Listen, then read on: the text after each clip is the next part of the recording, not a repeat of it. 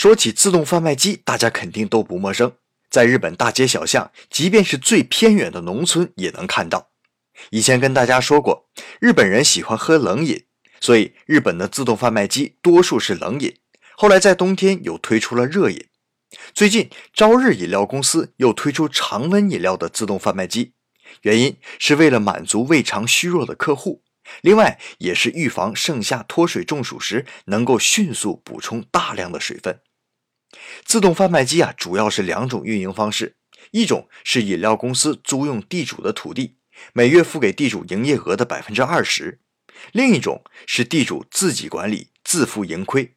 不过有人算过一笔账，自动贩卖机的主要消耗啊就是电费，所以每个月电费除以一瓶饮料的毛利，只要卖出五十四瓶以上的饮料。就有的赚了。